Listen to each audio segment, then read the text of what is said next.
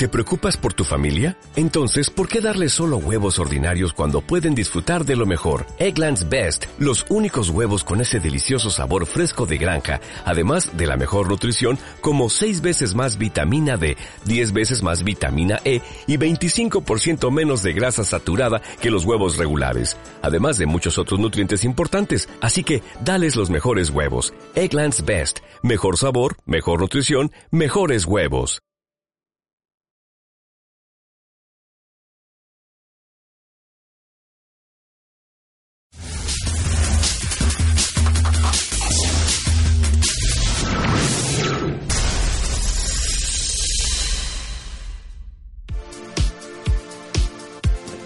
Hola gente, bienvenidos a Peleudos, mi nombre es Michael Calderón. Yo soy Fátima Tocho y hoy vamos a tener un programa muy interesante. ¿Qué tenemos para hoy? Así es, tenemos invitado a Joel Calero, él es el director de la película La Última Tarde, nos va a hablar un poco de su anterior película Cielo Oscuro, de esta nueva que se estrena el 27 de abril, que ha cosechado varios premios. Primero vamos a ver el avance y después regresamos y conversamos con él.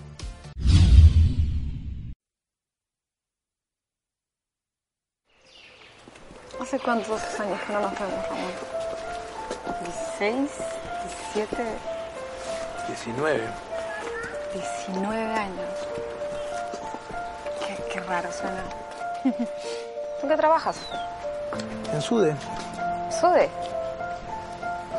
Sustained Development. Como que tu inglés no ha mejorado mucho, ¿no? I know. I know. Ya.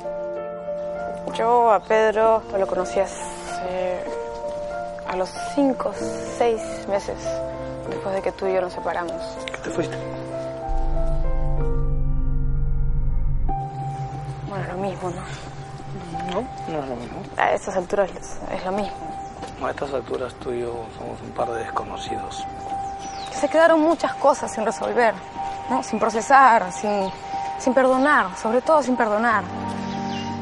¿Por qué te fuiste? Es raro hablar de algo que pasó hace 19 años. Te estoy preguntando por qué dejaste la militancia, Laura. Te estoy preguntando por qué me dejaste a mí. Yo te amaba, Ramón.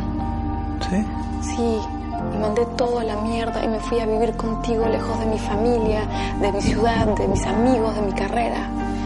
Sabiendo incluso que eso podía costarme la vida.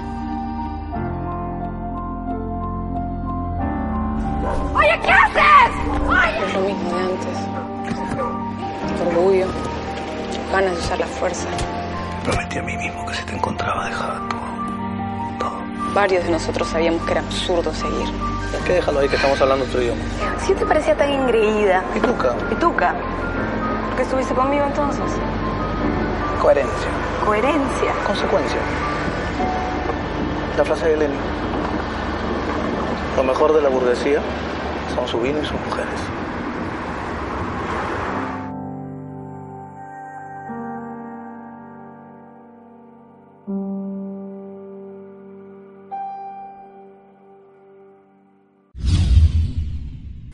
Bueno, ya estamos de vuelta para hablar con Joel Calero sobre su última película, La Última Tarde. ¿Qué tal, Joel? Muchas gracias por estar aquí con nosotros. Gracias a ustedes por la invitación. Cuéntanos, Joel, eh, tú has estudiado literatura, ¿cierto? Sí. ¿Cómo eh, evolucionó tu pasión por la literatura a el cine? Eh, más bien descubrí el cine cuando estaba estudiando literatura y, y pues nada, en cierto momento me planteaba si las mejores horas del día, las que disfruto más, son viendo películas, ¿por qué sigo en este rollo de la O literatura? sea, ¿Hubo como un conflicto vocacional? Eh, no conflicto vocacional, porque era casi un tránsito, estaban dentro del campo de las artes en todo caso, ¿no? Así que, siendo profesor de cursos de aptitud verbal, que era lo que hacía después de haber estudiado literatura, en cierto momento dije, lo que yo quiero es hacer cine, entonces me encaminé un poco por allí, ¿no? Este, empecé a dictar en una universidad cursos de cine y, y empecé a hacer, ¿no? De- hice un primer cortometraje que se llama El verano próximo, luego un mediometraje documental que se llama Palpi Guapido, el abrazo a la memoria, luego mi primer largo que es Cielo Oscuro y ahora este segundo largo que es eh, La Última Tarde, que se estrena el 27 de abril en todas las salas de Lima. Buenísimo. ¿Y cuál fue el empujón que necesitaste para pasar de ser un apasionado del cine a querer ya realizar tu Sí, primer... eh, ¿Qué te empujó a eso? Pues la verdad que no lo sé, o sea, en sentido estricto no lo sé. Sí recuerdo exactamente el día que estaba con un amigo y dije, toda esta pasión no vale un cuerno si no estamos de pronto tú y yo sentándonos y reuniéndonos a escribir un guion de largo, sin ninguna formación, con puras ganas. Y me acuerdo que fue una película de Mir Kusturica, el papá se fue de viaje de negocios, que la descompusimos, rearmamos el guion si quieres, ¿no? Y pues a partir de allí empezar a hacer, ¿no? Creo que era también las ganas de, o sea, digo, eh, creo que Borges se sentía más orgulloso de los libros que había leído que los que había escrito, ¿no? ¿verdad? Pero nada, creo que eran una serie de cosas que yo te quería decir también, ¿no? Eh, y en mi caso concreto, eh, por lo menos en estas dos primeras películas y en un par de guiones que he escrito que no, no filmaré porque ya estoy en otros rumbos, eh, de otros otros rumbos temáticos, los temas de pareja. Los temas de pareja siempre me han encandilado, me Es han como que el muchísimo. sello de tus películas. Sí, desde el primer corto, incluso el verano próximo también, ¿no? Todas estas, incluso, bueno, también son mis gustos cinéfilos van por allí, ¿no? ¿Verdad? Sí. Perfecto. Y en cuanto a tu primera película, Sí. recuerdo mucho eh, Cielo Oscuro. ¿Cómo terminaste de asumir todo el proceso? Porque es una película que pasó un poco desapercibida entre la gente, lo cual a veces puede desanimar un poco también. La película era buena, pero no sé si mucha gente se enteró en su momento que existía. Eh, durante todo el proceso, cuando la, es más, me acuerdo cuando fui a la premier, pedían mucho, por favor, vayan a ver a la primera semana para que la gente regrese y recomiéndenla, pero no se pudo. ¿Qué sensación te quedó tras esa primera experiencia de cara a esta Sí, sí, y a no sí, abandonar esa vocación? Este, es cierto eso que pasó de alguna manera desapercibida. Ahora, fue la película peruana que más se vio el 2012, pero claro, hablar de la película peruana más vista el 2012 es hablar apenas de 30.000 espectadores, ¿de verdad? Este, y además una película que fue un parto, duró siete años, eh, tres años desde que se filmó el 2009 hasta que se terminó el 2012, literalmente buscando 60 mil dólares para que se termine la película. Fue arduo, pero no sé, eh, aunque es una frase de cliché, el otro día se lo oía a un amigo, creo que a Lucho Cáceres, algún actor decía, si tú puedes vivir sin actuar, entonces no eres un actor, ¿no? Y si lo aplico para mí, pues eh, aunque fueron siete años, un parto, literalmente un parto, pues eran las ganas de seguir haciendo, ¿no? O sea, porque, eh, porque de verdad creo que es una necesidad vital, ¿no? Estar en esto. Y claro, a veces el otro día lo conversaba con un amigo, me decía, no puedo entender cómo los cineastas pueden estar detrás de un proyecto seis años, que es por ejemplo lo que ha tomado la última tarde, ¿no? Es un proyecto que anduvo bien. O sea, en 2011 ganamos una beca para estar en Madrid escribiendo el guion, 2012 ganamos una beca en Colombia para eh, arma- hacer el armado de producción, conocer un coproductor colombiano, 2013 ganar Premio del Ministerio de Cultura, 2014 ganar Ibermedia, 2015 filmar, 2016 estrenar en festivales eh, internacionales y 2017, ¿no? Entonces son seis años y de verdad, si tú no tienes realmente gusto y pasión y amor loco y desmesurado por la película que estás haciendo, no sostiene seis años, ¿no? Sobre todo teniendo en cuenta que después un estreno, en un estreno comercial la película puede estar apenas dos semanas, ¿no? Pero bueno, nada, es, es una te- necesidad. Te, forja el espíritu, eso. ¿no? Absolutamente, Y Tienes que tener sí. una paciencia, pero férrea. también, Paciencia. Yo a los alumnos que a los que enseño les digo, si tú quieres ser cineasta, una primera cuestión, por supuesto, la paciencia, pero también tolerancia a la frustración, ¿no? Sobre todo. porque te vas a, vamos, son seis años, o sea, incluso para la selección a festivales. Yo me acuerdo que cuando hice mi documental calculaba que te seleccionaba un festival por cada 10 aplicaciones. O sea, hay nueve que te dicen Claro. no y uno que te dice sí, ¿no? Pero es un poco lo que hay que hacer, ¿no?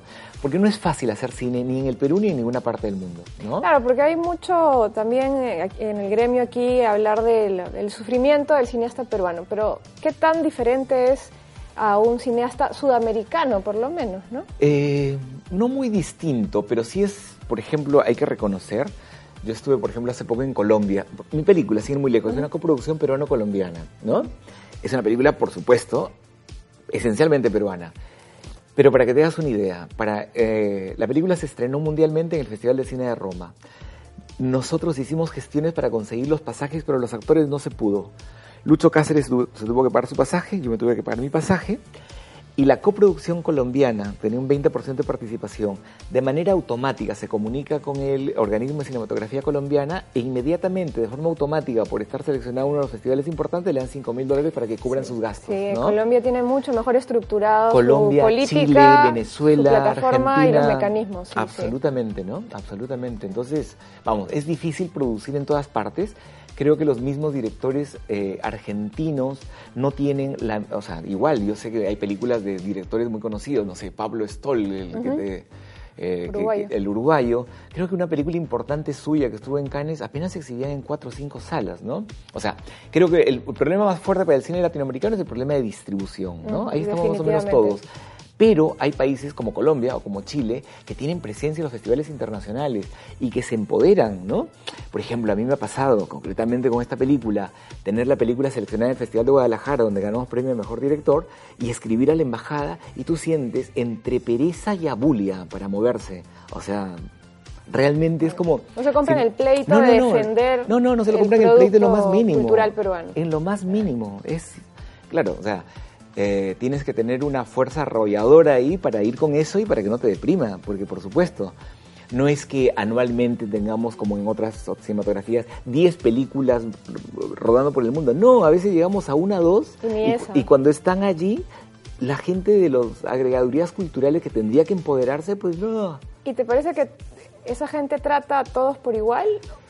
¿O ves que hay alguna Eh, preferencia? No lo sé, no lo creo. Me parece que es una pereza mental y, y que no, no tienen una clara conciencia, no hay directivas culturales claras. No, ¿no? definitivamente. Y, no, y no ven el cine como un producto cultural, también se lo quieren ver desde el punto de vista comercial. Pero ¿no? claro, por ejemplo, es. pero eso supone tener un profesional competente. Yo recuerdo en particular que donde hice mi documental Palpido Guapido, que ganó, eh, la versión corta ganó un premio en Rumanía.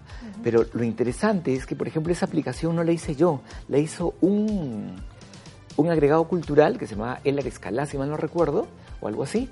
Él la aplicó y él decía, a mí me sirven las películas peruanas para organizar mi semana de cine peruano en Rumanía y luego, después de darle cine, les vendo las industrias y tal. Es un tipo, ¿te das cuenta? Esa actitud personal. Y centrándonos en, en- Sí. en la película, eh, en principio cualquier persona que pueda ver el tráiler y que de repente está un poco alejado de nuestra realidad podría verla como una película con un espíritu romántico, pero también tiene eh, una lectura sobre, bueno, lo que ha sido el conflicto armado, lo que ha sido una visión histórica. ¿Cómo encuentras ese equilibrio, tanto en la historia y después cuando lo reflejaste durante la filmación? Sí, a ver, la película trata del reencuentro de una pareja, fueron esposos, amantes, ¿no? De ex militantes de izquierda radical, llámense subversivos, ¿no? Eh, que se ven después de 19 años y el día que se reencuentran hacen un ajuste de, cuentas de ellos. Primero como pareja, porque es una pareja que se dejó de ver. Hay muchos saldos pendientes emocionales. Pero también de cómo se sitúan en este 2007 en relación a sus ideales de hace 20 años, ¿no? Entonces, lo que ocurre también es que en la década de los 80 y tal, eh, tus opciones políticas no estaban eh, desligadas de tus opciones personales. O sea, no era que mi pareja va por acá y mis ideales van por acá, no, estaba todo imbricado, ¿no? Y eso es lo que quisimos que en la película se perciba. Entonces, el ajuste de cuentas de ellos, el enrostrarse, pasa por dos cosas. Primero, por ellos como pareja, pero eso también supone decir como ellos como militantes, ¿no? Y sí, tiene los dos componentes, ¿no? Eh, ciertamente en los... eh, en, los, en el tráiler hay un elemento que prima, que es este el nivel de lo afectivo, que también incluso es una estrategia de marketing, por supuesto, ¿no? Igual tienes que ver la película. Sí, claro, por supuesto. Hay un momento en que uno tiene que asumir la condición de productor e incluso hasta el, hasta el afiche, por ejemplo, ¿no? Es un afiche amable en principio y no es que la película no lo sea. La película ha ganado, por ejemplo, el premio del público en el Festival de Cine de Lima y el premio de la Juventud en Valladolid. Todo eso te da cuenta que es una película que llega al público masivo, ¿no?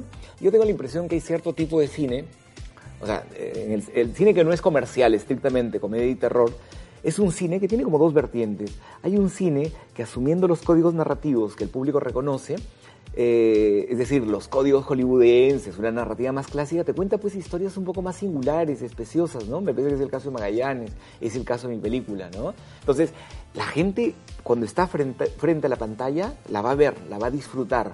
El problema muchas veces es cómo lo llevas a que se siente, ¿verdad? Claro. Ese es el Sí. reto, ese es el sí, reto. sí, sí, tal ¿no? cual. Y además, sí. por ejemplo, en tu caso, o sea, es una película que ha tenido un muy buen recorrido por festivales, ha acumulado una cierta cantidad de premios. Imagino que debe ser hasta inconsciente, o sea, te genera incluso una expectativa de la posible llegada a Más la o menos. gente. Después de Cielo Oscuro ya tengo aterrizada mis expectativas, ¿no? O sea, yo, si yo te dijera, uy, quiero hacerle este 100 mil dólares, 100 mil dólares, que son 100 mil espectadores, es un delirio, ¿no? Yo creo que como mínimo debería ser por lo menos 15.000 espectadores. Si no, O me sea, sí sentiría te has puesto frustrado. un marco. Sí, pero creo que es una película que perfectamente podría escalar hasta 30.000 espectadores, ¿no? Pero creo que sí, si fuera menos de 15.000 espectadores, después de hacer toda la campaña que estamos haciendo, después de yo incluso como profesor universitario tener contactos con profesores universitarios a los que les mando correo, les explico y tal, este, porque me parece que, que sí, pues tiene que llegar, o sea, un público natural, pero una película como esta es un público universitario, ¿no? Es decir, un público que está más o menos formado en cine y que puede disfrutar una película como si fuera una película hollywoodense más, pero con un componente adicional, ¿no? Que tiene que ver con algo de lo que pasó en el país, con las lecturas que ellos mismos tienen de cómo se sitúan incluso en el presente, ¿no? Entonces sí, por ahí va, por ahí van las expectativas y las ganas para el estreno. Y Joel, eh, tus películas suelen eh, basarse mucho en el diálogo, ¿no? El diálogo de los personajes. en este en particular, continuo. sí. Eh, ¿Cómo haces para sostener? Porque es bien complicado y las películas que, que- que se nos pueden ocurrir como antes del atardecer y demás que se sostienen tanto en el diálogo, es bien difícil mantener la atención de la gente. ¿Cómo logras tú hacerlo? Bueno, en esta película en concreto, como sabíamos que ese era el tema conflictivo de la película, reescribimos el guion con Caterina Donofrio, Lucho Cáceres y... Ah, con la participación de ellos mismos. Sí, pero cuando digo reescribir el guion no me refiero, o sea, la estructura nunca cambió. Claro. Pero se dijo exactamente lo mismo, pero adecuándose a su fraseo, a su sintaxis, a sus palabras, a su prosodia, ¿no? Era como, a ver, no, yo lo diría así, no, esa construcción es tuya, ¿te das cuenta? Para que Y eso- de manera más claro, natural. y entonces estuvimos literalmente un mes y medio haciendo eso, cuatro o cinco horas diarias, ¿no? Entonces, cada una de las palabras que nosotros escuchamos en boca de Laura, Caterina Donofrio, o de Ramón Lucho Cáceres, son sus palabras, sus construcciones, están por eso internalizadas. Eso le permite, por una parte, espontaneidad y fluidez, pero también inmersión en ese personaje, ¿no?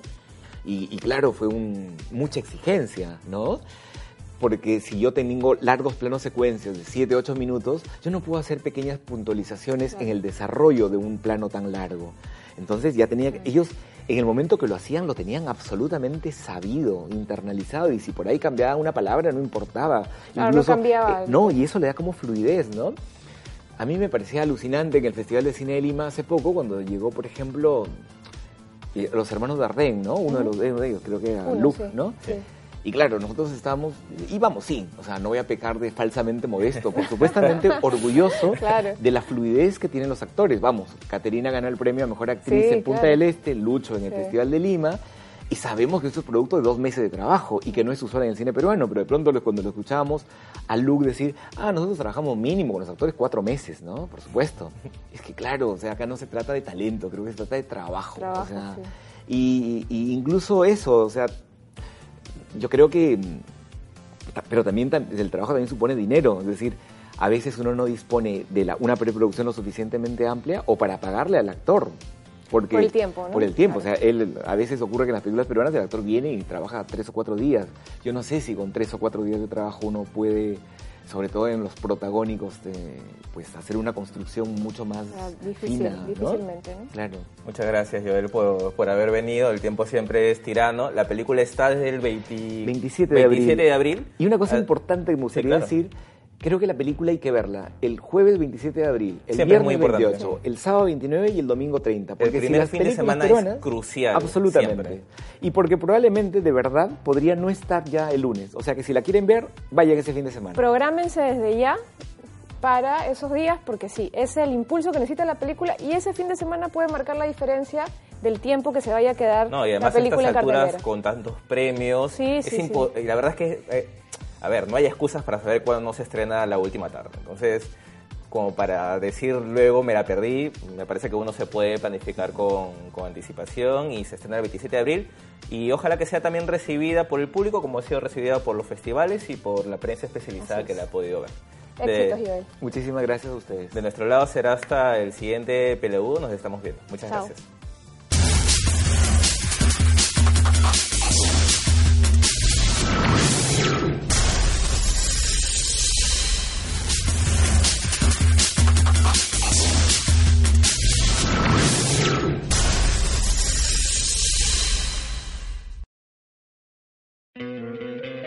¿No te encantaría tener 100 dólares extra en tu bolsillo? Haz que un experto bilingüe de TurboTax declare tus impuestos para el 31 de marzo y obtén 100 dólares de vuelta al instante.